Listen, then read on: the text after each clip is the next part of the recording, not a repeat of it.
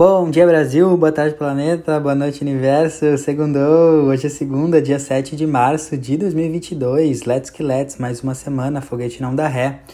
Bom, o que que temos no menu astrológico? Ontem, domingo, dia 6 de março, Vênus e Marte entraram em aquário. Vênus e Marte juntinhos falam das relações, uh, mais, uh, mais diretamente assim de relações amorosas e românticas, mas também falam de relações no geral, tá?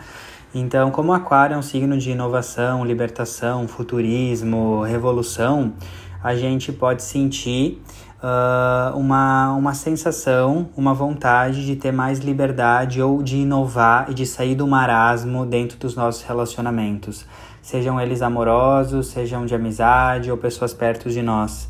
Então, uh, quando esses dois planetas que falam das trocas, entram em aquário, é como se o universo nos fala que o que mantém a chama do amor acesa, que é Vênus, é estar sempre se reinventando, estar sempre se renovando e assim reinventando e renovando as próprias relações. Esse é um aspecto que pode cutucar muito aquelas relações que estão perdidas e presas no marasmo, em tudo igual, tudo as mesmas coisas de sempre, sabe? Esse é um aspecto que vem falar, ó, para você continuar amando, você precisa continuar se reinventando ou reinventando a relação, as relações. Então preste atenção como o Aquário fala de libertação, quais relações você tem que se libertar ou quais padrões de relacionamentos você precisa se libertar para inovar e gerar mais liberdade. Vênus e Marte também podem falar dos nossos desejos e vontades, tá? E entrando em Aquário, Aquário é um signo mais coletivo, mais humanitário, mais social, mais democrático.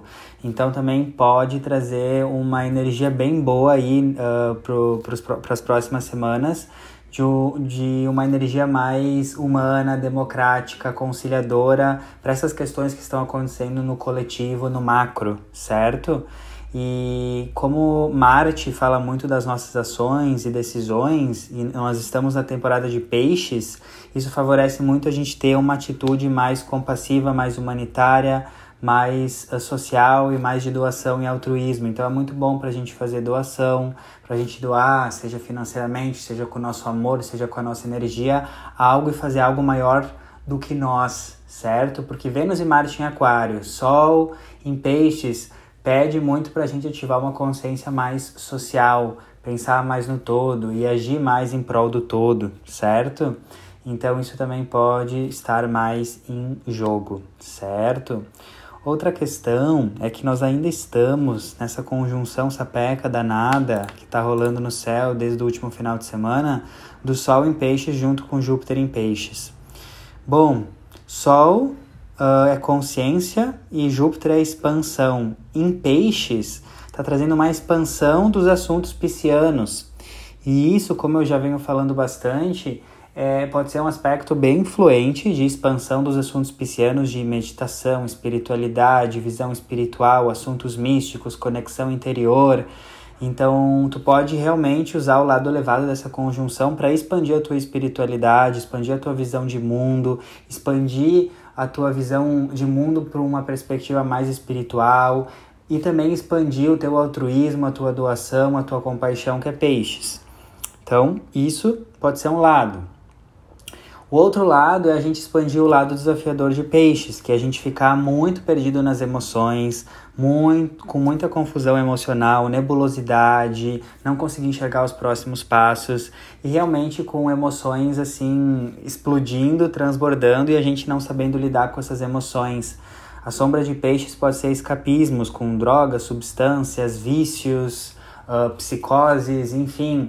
Então, se você estiver passando pelos nos últimos dias por fortes emoções que às vezes tu não consegue controlar e podem às vezes te jogar na valeta, uh, acolhe, tá? Acolhe.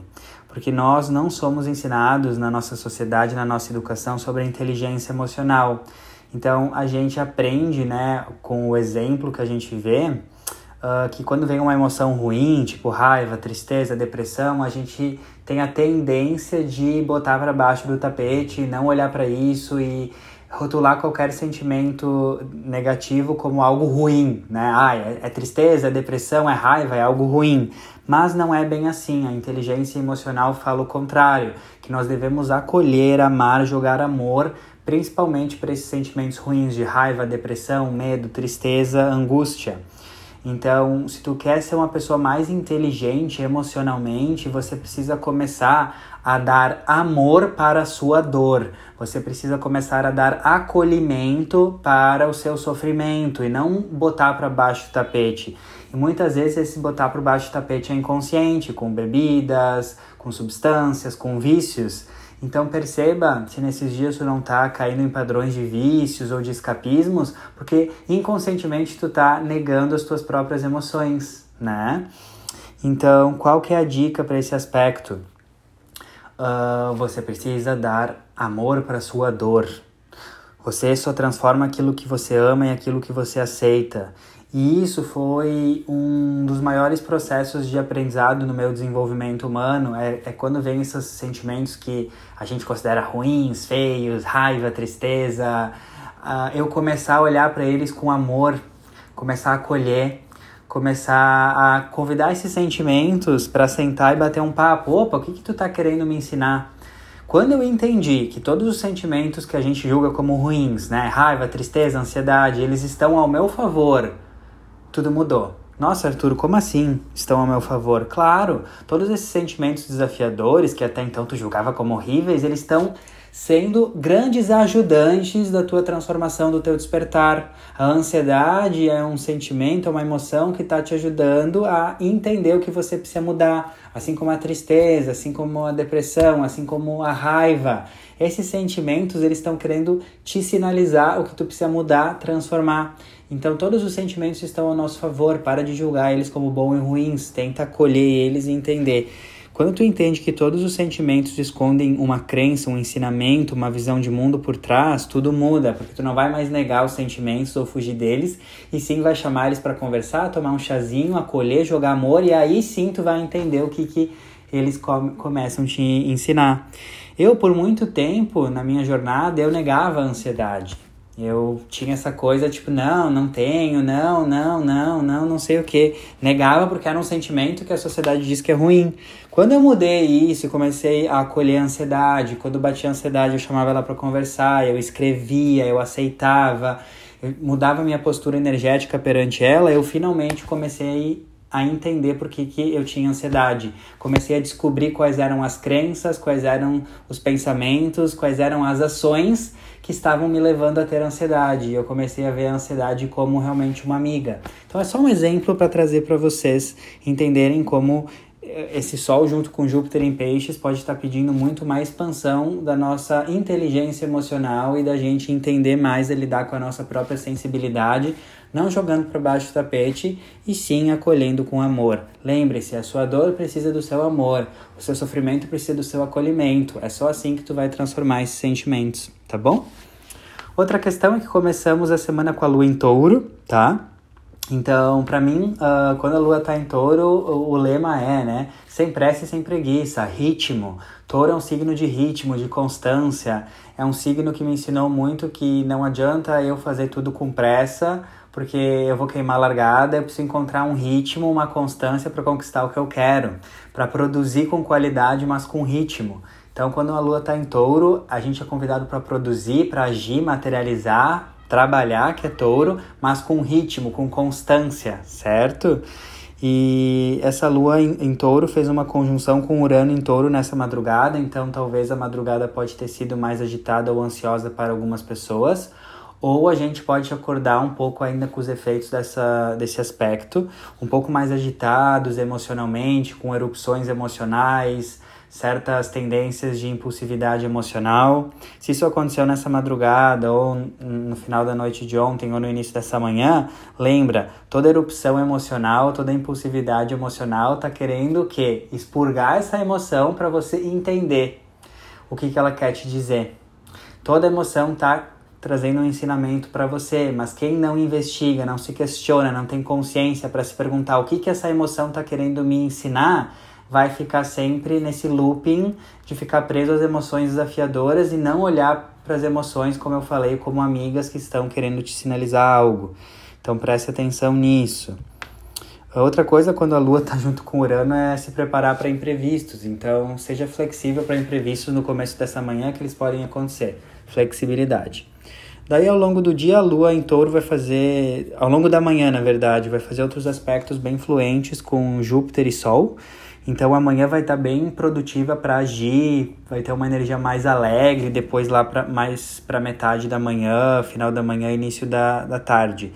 Então, uh, aproveite metade da manhã, início da tarde para produzir, para agir, para fazer, porque depois de tarde a Lua vai fazer uma quadratura com Saturno, mas para o final da tarde a gente pode ficar sentindo um peso das responsabilidades, a gente pode sentir Lua quadrando Saturno pela tarde, um cansaço maior ou uma tendência à reclamação e pessimismo. Se isso acontecer para você, lembre-se: reclamar não vai mudar a sua vida em nada. Reclamar é brega. Tudo que tu reclama, tu está clamando duas vezes. Então, se tu perceber um padrão de reclamação, corta isso na hora e su substitui por um padrão de gratidão. Eu sempre faço isso. Quando eu vejo essas tensões de Lua com Saturno, uh, na minha experiência pessoal, eu começo a passar por experiências que começam a pesar e eu já percebo, opa, não vou cair em nenhuma energia de reclamação. Se, tá can se tô cansado, se tá pesado, ok, eu respeito, vou de boa, mas não vou reclamar. Porque reclamar é vibrar algo para o universo e tu vai ganhar mais disso, certo? E no final da noite, a lua em touro vai fazer um sextil, que é um aspecto fluente, com o Netuno em peixes. Então, Lua com Netuno no final da noite de segunda favorece muito uma meditação, favorece muito uma conexão interior, uma escrita intuitiva ou qualquer atividade que vai te conectar espiritualmente ou com os mistérios da vida. Tirar uma cartinha, fazer uma meditação, escrita intuitiva, enfim, qualquer coisa que te conecte. Ou também Netuno é inspiração, então um filme inspirador, ou qualquer coisa que envolva arte e subjetividade, que é Netuno. Então, essa é a dica para finalizar a segunda-feira. Certo? Dig Dig Dum, esse é o meu ponto de vista, o meu olhar sobre o dia de hoje. Lembre-se que a astrologia ela se manifesta de forma muito individual e peculiar para cada pessoa. Não quer dizer que tudo que eu falei aqui vai acontecer exatamente igual para todos. Você tem que ter o autoconhecimento, o discernimento e a consciência para filtrar e saber de tudo que eu falei o que serve aí no seu rolê, certo? E é isso. Quem quiser ter um momento, eu e você, você e eu. Ah, mapa astral, revolução solar, astrocartografia, mentoria astrológica, só me mandar um e-mail para arturastrologia.gmail.com. O e-mail tá lá nos meus destaques também. Dig dig dum!